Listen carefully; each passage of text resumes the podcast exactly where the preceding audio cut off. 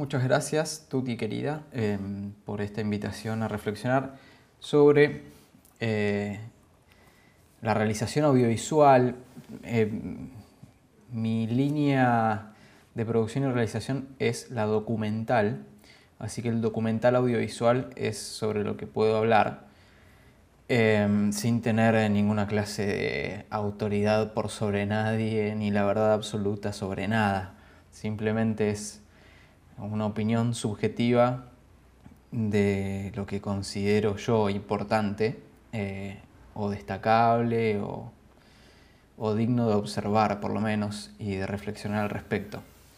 Em, me interesa mucho eh, la importancia que tiene la realización y producción documental en la cultura popular, eh, en la cultura en general, pero sobre todo en la que incide directamente eh, en el inconsciente colectivo del pueblo, en la construcción de una identidad cultural eh, o de una, no sé si identidad, porque no sé si es finalmente, es como ese cuento eh, taoísta en realidad, en donde no se sabe si Chuang Tse sueña con la mariposa o la mariposa sueña con Chuang Tse.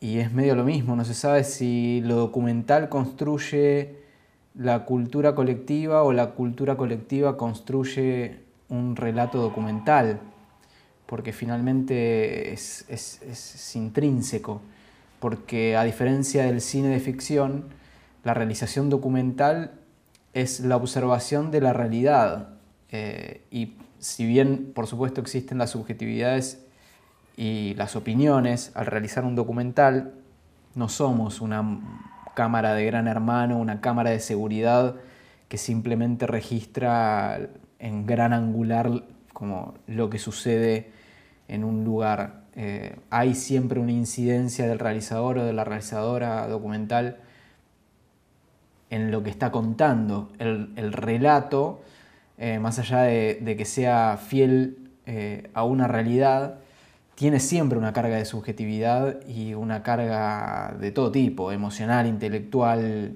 eh, de bagaje cultural propio de la persona que está dirigiendo en el sentido de eligiendo en qué dirección va la pieza documental que está realizando. Entonces siempre me resultó muy interesante cómo lo documental está embebido por el pueblo y como el pueblo está embebido por lo documental. Eh, en el último tiempo hubo como un resurgimiento de, lo documental de la mano de, servicios de streaming mainstream, eh, de servicios populares en el sentido de muy consumidos, eh, como Netflix, por ejemplo, o la posibilidad de visualizar a través de cinear eh, cine argentino.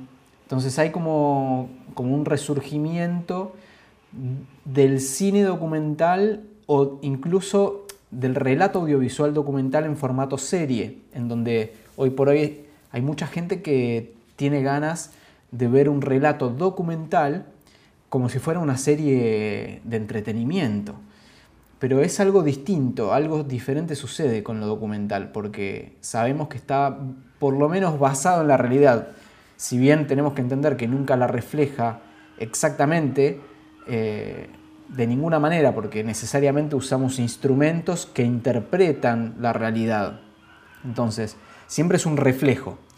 Eh, y, la gente está ávida eh, por consumir relatos documentales, audiovisuales sobre todo. El audiovisual creo que hoy por hoy en la actualidad y hasta que se descubra, que en realidad creo que cualquier descubrimiento como la realidad virtual, que es esto de usar esas, esas gafas que nos permiten como estar presentes en 360 grados en una realidad virtual precisamente, eh, en realidad tiene un inicio audiovisual eso. Entonces, cualquier invento que venga después a nivel lenguaje se va a parar tecnológicamente en lo audiovisual. Por ende creo que lo audiovisual es eh, uno de, los lenguajes técnicos mejor desarrollados para interpretar la realidad por las personas, por los seres humanos.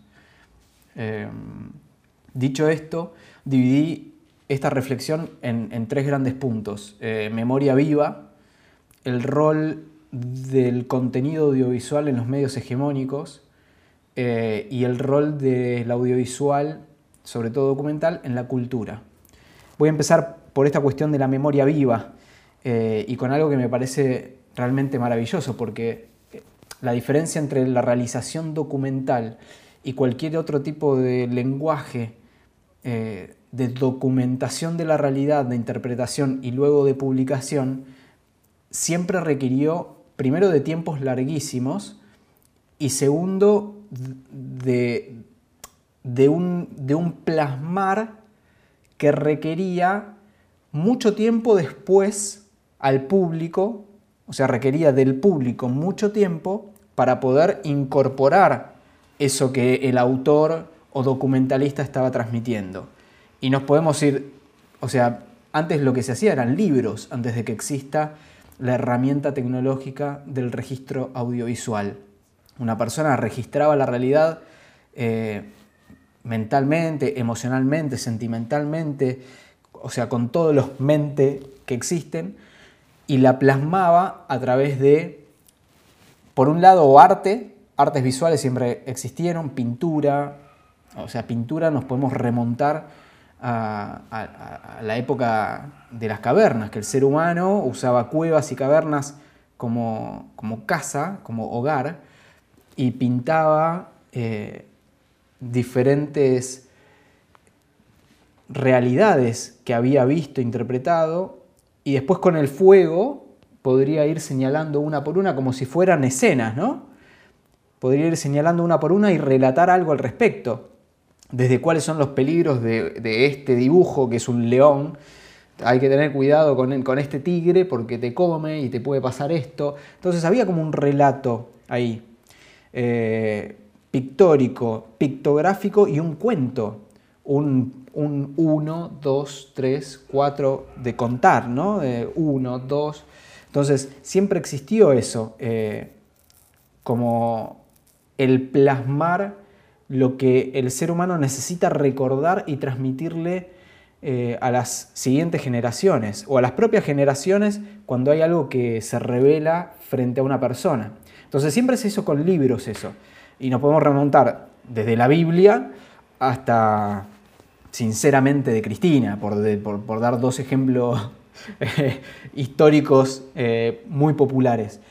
Eh, entonces lo que sucede es que la creación de la herramienta tecnológica del documental audiovisual de repente le ahorra un montón de tiempo de, interpretación. En dos horas puedes interpretar lo mismo que te lleva mucho más tiempo al hacer una lectura lineal, línea por línea, que te lleva mucho más tiempo eh, como, como público, como espectador, como espectadora, realizar. Entonces ahí me parece que hay algo maravilloso. Y después en la inmediatez. Eh, entonces dentro de este gran concepto de memoria viva, ¿qué significa memoria viva? Creo que el documental audiovisual eh, es, es, capaz, tiene la capacidad como medio de ser en tiempo real la memoria viva de un pueblo, la, memoria en crudo. Se le dice, cuando vos tenés un material audiovisual, se pide el crudo, tenés el crudo de, tal evento, eh, tal evento registrado. Eh, se ve muy claramente la memoria viva a través del documental en, por ejemplo, todas las piezas audiovisuales de género documental que se generaron, que se realizaron eh, en el 2001, por ejemplo, en el estallido social que hubo en Argentina, sobre todo en Buenos Aires, en, en diciembre del 2001, todo ese registro histórico en vivo y en directo, capturado de forma audiovisual, tiene un peso de memoria viva único. Eh, lo mismo sucede con esas pequeñas piezas eh, que en realidad la hicieron intuitivamente eh, reporteros sobre todo reporteros de medios internacionales que en ese momento en Argentina tenían la posibilidad, a diferencia de periodistas locales, eh, reporteros internacionales que eh, podían ir a la Plaza de Mayo y ponerle un micrófono y una cámara a las madres y, y preguntarles cosas y dejarlas hablar, dejarlas decir lo que tenían para decir. Lo que estuvieron generando ahí era una pieza documental y eso se, vio después en la historia. Esos, breves reportajes callejeros no eran una nota callejera más eh, de un periodista que salía a la calle a, registrar un Vox Populi. Era una pieza documental histórica y había mucha gente que tenía la conciencia de, eso que estaba realizando. Y quien no tenía la conciencia, finalmente le era revelada esta cuestión a través de esa pieza que estaba realizando. Se, estaba dando cuenta que la trascendencia del registro que estaba haciendo trascendía lo meramente periodístico y, la noticia momentánea.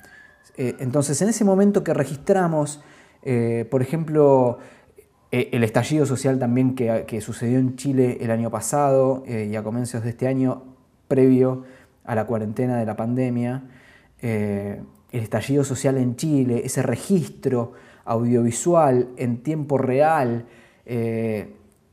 es, tiene un valor de memoria viva, de, retroalimentar a la gente que está siendo parte de eso y de comunicarle al mismo tiempo en manera hiperveloz, que a través de otro medio, como por ejemplo el escrito, no sería posible de realizarlo con tanta profundidad, de tocarle tan rápido el corazón y la emoción a la gente, como lo es, como sucede con el, medio audiovisual. Entonces, el registro documental del estallido en Chile conmovió a toda Latinoamérica.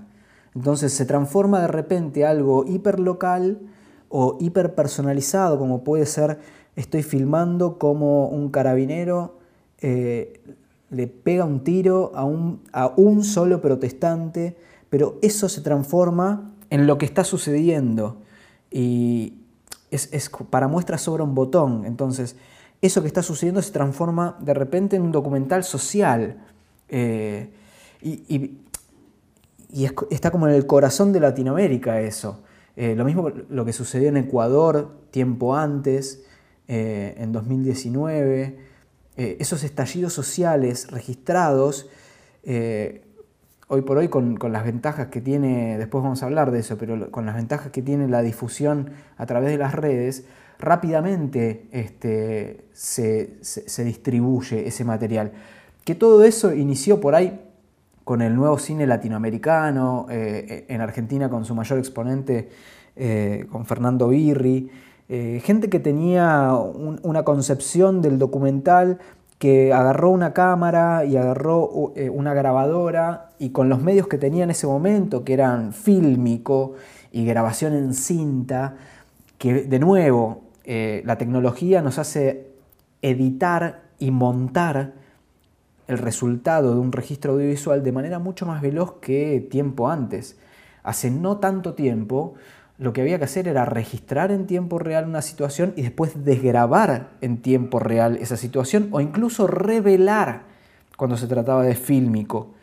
No sé si se entiende la cantidad de tiempo que requería simplemente tener el material para empezar a editar y armar una historia adentro de la isla de edición. Requería mucho tiempo y, y laburo y esfuerzo y dinero muchos recursos, recursos tecnológicos, de guita, después distribuir eso, más eh, todas las limitantes que había en ese momento con respecto a eh, la proyección de todo eso, en donde si lo proyectabas de una manera, de otra, en un lugar o en otro, terminabas en cana y torturado, básicamente. Entonces, había que tener mucho cuidado. Pero eh, Fernando Birri y, y Coutinho en Brasil, por ejemplo, fueron eh, los realizadores que empezaron a poner una cámara y registrar al pueblo en el interior, en el interior de los países, cuando en ese momento había una exaltación de las grandes capitales, eh, un, intento de mostrar hacia afuera que estaba todo bien y que era una pseudo Europa, Latinoamérica, a través de Río de Janeiro, de Buenos Aires, de Montevideo. No, acá no pasa nada, hagamos un mundial. Entonces, el nuevo cine latinoamericano documental, eh, que luego fue piedra eh, filosofal de la creación de la, Escuela Internacional de San Antonio de los Baños, la Escuela de Cine y Televisión, eh, con Fernando Birri como, uno de los grandes exponentes y, una especie de, alma mater o, de padre de esa escuela.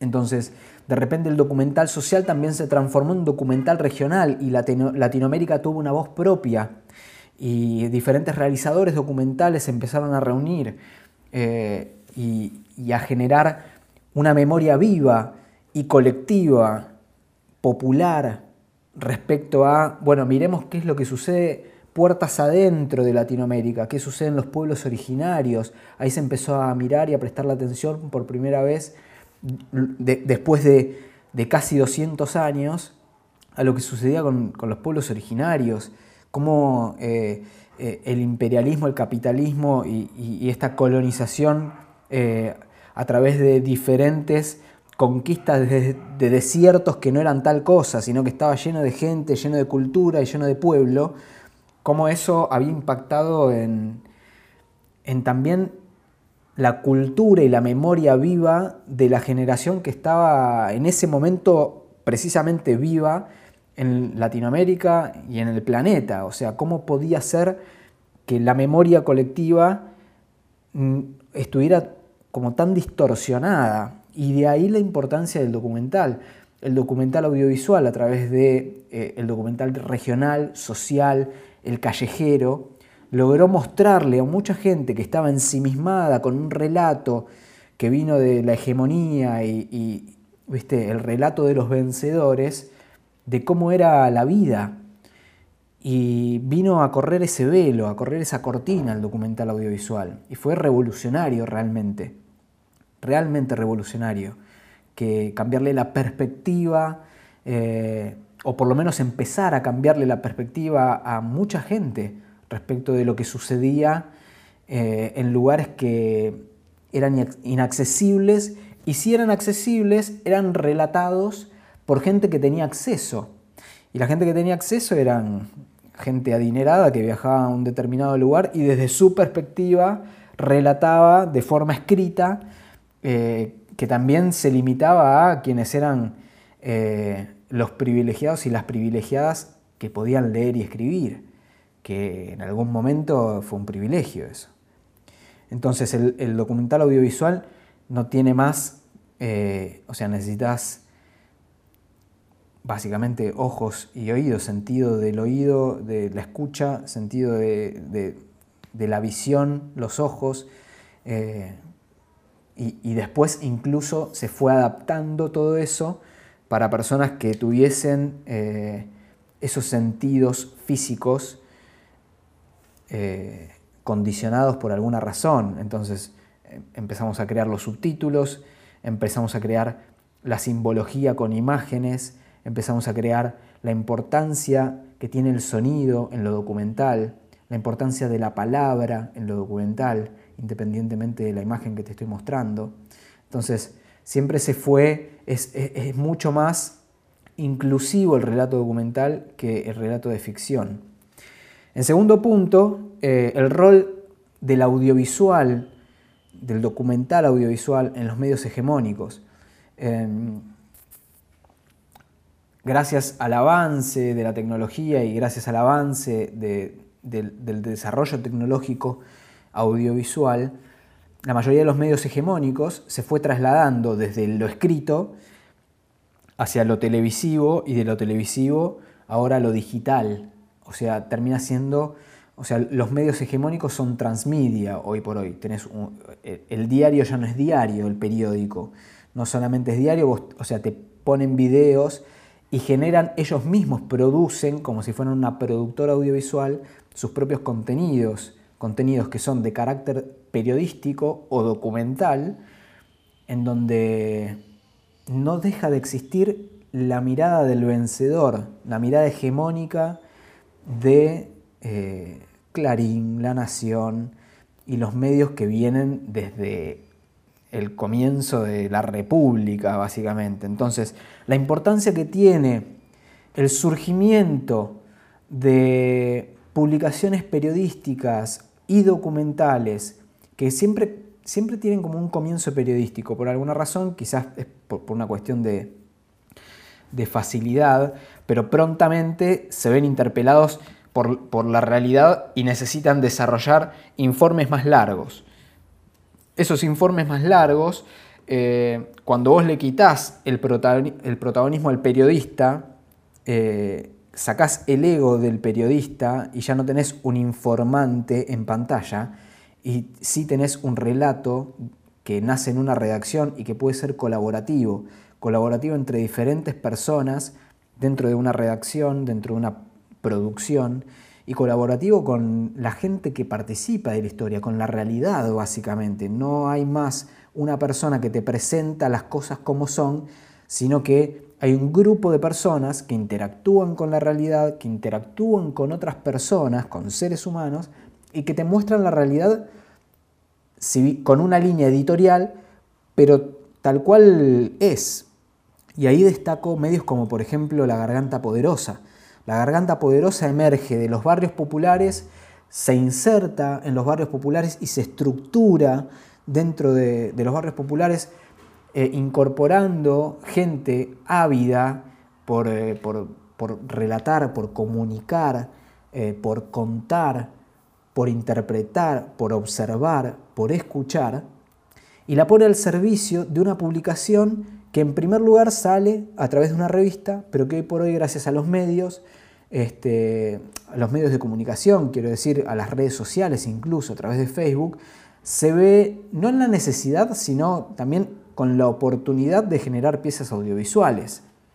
Entonces, una pieza audiovisual termina generando mucha más difusión e impacto en un mundo digital, transmedia, ávido de consumir documentales, que una revista que requiere de, un...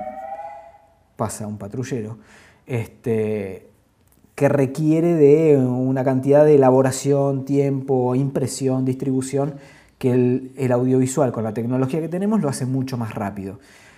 Y luego, algo maravilloso que sucedió el año, pasado, de la mano este, de Sloto, que el Tao lo tenga en la gloria, gran Sloto, le abrió la puerta a la garganta poderosa para que haga informes en C5N. Y eso fue, eh, no te digo tocar el cielo con las manos, pero algo cambió ahí. Eh, un medio popular logró estar en la pantalla de televisión, en el cable, eh, de, o sea, dominado por la hegemonía. Entonces es como una especie de caballo de Troya, ¿no? Como esta, esta secuencia. Y, esos, informes documentales, y hay muchas piezas documentales súper valiosas de la Garganta Poderosa, por ejemplo, que tienen eh, una importancia como memoria viva y como rol, como voz, como mirada dentro de eh, la diversidad de miradas que representa lo popular. Representa. Parece a propósito, ¿no? Este, Y después, por supuesto que viene, eh, o sea, los problemas o las cuestiones a sortear que acarrea todo esto, que es la financiación y la distribución. La financiación puede ser financiación colectiva, eso funciona muy bien, por ejemplo, medios como este, como La Garganta Poderosa, se nutre económicamente de, eh, o sea, el aporte voluntario de gente que apoya este tipo de producciones. Después tenés una financiación que puede venir por el lado eh, estatal, eh, generar una pieza audiovisual gracias a un subsidio del INCA o del Fondo Nacional de las Artes. Entonces, esas en general son como las dos financiaciones. Después tenés una tercera financiación que es más capitalista, que viene por el lado de un privado invirtiendo en esa cuestión, que no tiene nada de malo per se. De hecho, eh, es muy valioso en, lugares en donde funciona eh, casi de manera eh, necesaria. Por ejemplo, en Estados Unidos esto sucede y eso no significa que no haya relatos documentales valiosos, populares, que destaquen este, situaciones que hacen a la memoria colectiva más popular que a la hegemónica capitalista y pero están insertos en un sistema que funciona completamente diferente, en donde no hay tantas oportunidades, en donde el, sistema laboral funciona distinto, la industria funciona distinta, entonces por ahí encontrás piezas documentales muy valiosas que fueron pagadas por un medio, un medio hegemónico, The New York Times, por ejemplo,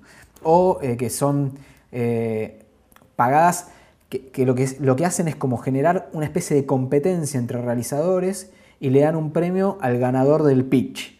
Entonces vos pitcheás una idea y la mejor idea gana. Entonces generan como una especie de, ¿viste? de, de, pop stars, de, es como muy, muy yankee ese formato, pero es como una mecánica en función de algo un poco más profundo. La mecánica quizás no deja de ser medio discriminadora, porque no es que una historia que gane por sobre la otra va a ser mejor o tenga más importancia. Deberían todas tener un lugar para ganar, pero está esta cuestión de la meritocracia ¿no? en Estados Unidos, en donde eh, alguien se lleva el premio mayor y el resto tiene que andar llorando por, los costados. Entonces, eso es, es como una pena eh, en ese tipo de sistemas, pero esto no quiere decir que no existan documentalistas y documentales dignos de observación. Entonces esos son los tres, las, tres formas de financiación. Financiación colectiva, que es muy, muy, muy interesante y hoy por hoy con las redes, esta, cuestión de generar redes, eh, y, en esto que está sucediendo de la pandemia también eh, nos despierta un poco este tipo de, de financiación que por ahí es como una cosa medio socialista, pero la red Internet es bastante horizontal y socialista, si te lo pones a pensar, y es bastante contradictorio con respecto al capitalismo y a esta cuestión piramidal de este, hay una persona que la sabe toda, la tiene toda y, tiene la voz de autoridad y superioridad por sobre el resto. La red Internet, que fue creada no por la hegemonía, sino por la disidencia, que después es tomada por la hegemonía y la tratan de adaptar y todo el tiempo se la hackean. Todo el todo el tiempo se termina horizontalizando siempre. Entonces hay algo muy, muy, muy importante ahí. Que tiene su mayor exponente en la distribución. La distribución finalmente, por más ticket, por más compraventa, por más viste, restricción y tarjeta de crédito mediante que quieran generar, la distribución siempre termina siendo popular y le llega a todo el mundo un contenido. Eh, y, quieren como generar esta noción de lo que es original y lo que es trucho, cuando en realidad el contenido es el contenido. Y si una película te la bajaste por internet, en lugar de ir y pagar el ticket, eh, en un punto eh, estás por un lado hackeando el sistema y por otro lado medio que cagando a los realizadores. Entonces, hay muchos realizadores independientes que dijeron, bueno, fantástico, vamos a hacer lo siguiente. Vamos a financiarnos de una manera lo menos capitalista posible, o sea, o con financiación colectiva, o a través de subsidios, créditos y demás, y después vamos a distribuirlo o de manera gratuita o apelando a la conciencia del público. Y entonces un montón de realizadores independientes que dijeron, bueno, yo pongo esto acá y si vos querés hacer un aporte, pasá tu tarjeta y pagame 10 pesos o 100 pesos, como pongamos un número bajito, popular. Entonces finalmente hay un montón de contenido que está a la gorra o gratuito directamente. Porque no tiene sentido, eh, o sea, o los realizadores terminan negociando para poder obtener dividendos y seguir realizando, terminan negociando con grandes este, medios o con grandes distribuidoras hegemónicas, Netflix, o sea, que se, que se convierte, que es recontra masivo, pero no deja de ser Netflix, gran empresa. Entonces terminan negociando por ahí, pero saben que el contenido se va a distribuir de manera alternativa por una especie de, de canal aparte, de colectora gratuita, en donde el contenido va a llegar. Y eso es una maravilla, es una maravilla. Entonces, el contenido documental que vos hagas siempre va a llegar. Y eso construye eh, conciencia colectiva. O sea, emerge la realización, el inconsciente colectivo emerge y vos lo plasmás como realizador y podés colectivizar a través de la distribución esa idea, lo cual es, eso es, crear cultura, básicamente. Y ahí vamos al tercer punto, en cómo la, la producción y realización documental audiovisual es, es parte de la cultura hoy por hoy y creo que es una de las, de las columnas vertebrales de la cultura desde hace un tiempo, pero creo que ya, creo que ya entramos en la era documental. No sé si, eh, creo que se popularizó mucho el consumo, creo que todavía no se encuentra una forma de producir en donde los documentalistas y las documentalistas eh, logren, no te digo un estilo de vida como no pasa por el estilo de vida de la persona, sino pasa por la capacidad continua de producir este tipo de contenidos sin tener que este, sufrir, básicamente. Eh,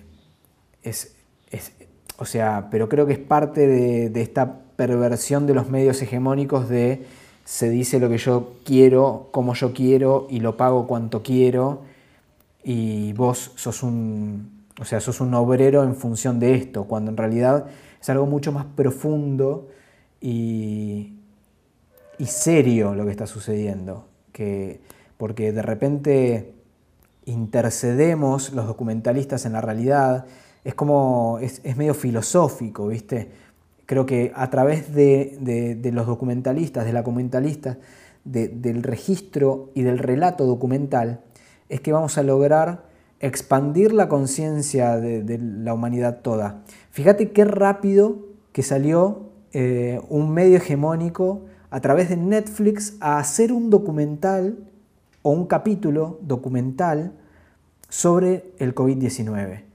Y está ahí. Y finalmente lo que terminás deduciendo es que la culpa es de China. la culpa la tiene China. Eso es como el mensaje que te da ese, que creo que se llama en pocas palabras, está en Netflix. Como, o sea, lo que sucede es que la cultura hegemónica usa, como si fuera un artilugio de dominación, el documental para insertarle en el sentido común una lógica propia, propia de la hegemonía, a la masa, al pueblo, a la gente. La culpa la tiene China y te lo demuestro con posverdad, con un registro documental, sí, pero con una posverdad como estas son las cosas. Y el documental tiene algo que tiene que tener movimiento y tiene que tener la mayor cantidad de, o sea, tiene que ser lo más 360 posible, tiene que tener todo el arco porque si no estás de forma sesgada. Entonces, cuando vos contás 180 grados, necesariamente tienen que aparecer los otros 180 grados. Lo ideal es que de 360, que, puedan contar la, historia todas las personas y que, o sea, o sea, traslación y rotación, ¿no? Como que que, se vea toda la realidad, primavera, otoño, verano, invierno y primavera de nuevo. O sea, demos toda la vuelta a la situación y contémosla como es, no como a mí se me ocurre que tiene que ser para dominar la mente de la, gente. Entonces, eh, empezó la era documental y empezó una especie de guerra dialéctica, eh, que feo usar la palabra guerra, pero en un punto es una disputa eh, con, una división de bandos, y la división de bandos la plantea el primero que elabora una pieza documental sesgada, eh, donde no da toda la vuelta, sino que muestra solamente lo que le conviene. Y lo peligroso de eso es que, crea cultura popular eso. Entonces la gente, ¿no te parece eh, curioso y sospechoso que, haya tanta tanta realización eh, ficcional o incluso series documentales respecto a eh, narcotráfico y Latinoamérica. De repente todas las ficciones que aparecen en Netflix, tipo películas de... Ya no es más Rambo en Medio Oriente, la que va. Ahora la que va es hacer películas del Chapo, documentales sobre narcotraficantes. Entonces de repente Latinoamérica son todos narcotraficantes y somos todos gente turbia y somos el mal del mundo. Y qué loco, ¿no? Que, o sea, que se quiera generar como, como esa, bueno, esa lógica cultural. Bueno, culturalmente Latinoamérica es esto para el mundo. Así como Medio Oriente para el mundo es un montón de gente con turbantes y bazucas queriendo matar estadounidenses. No es así, no es así. Entonces, la oportunidad que tenemos ahora, a diferencia de todo eso que sucedió en algún momento, es de poder registrarlo y mostrarlo en tiempo real. Y de crear nosotros una construcción social y cultural, eh, crear nosotros la historia en tiempo real, con los celulares incluso, no importa, o sea, ya los celulares tienen una calidad profesional. Eh, y a través de las redes sociales, que es nuestra, nuestra distribución inmediata más grande.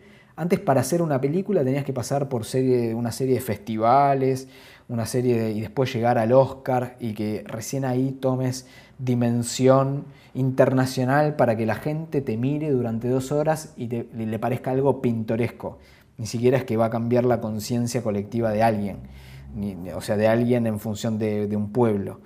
Eh, o sea, no, es que un pueblo de repente va a decir, ah, bueno, a partir de ahora todos nosotros pensamos a Cuba de esta otra manera gracias a este documental. Un documental muy lindo es Balseros, por ejemplo, en donde eh, la cantidad de años que estuvo registrando eh, Carles a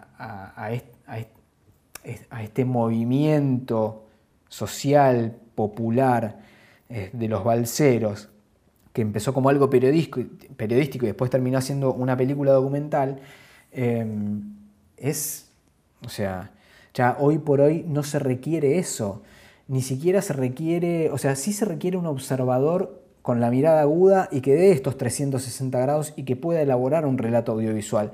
Pero esa persona puede ser cualquiera ya. No es necesario que, haga una carrera universitaria y que, eh, o sea, cualquier persona con, criterio de contar una historia lo puede hacer, como sucedía en las culturas antiguas.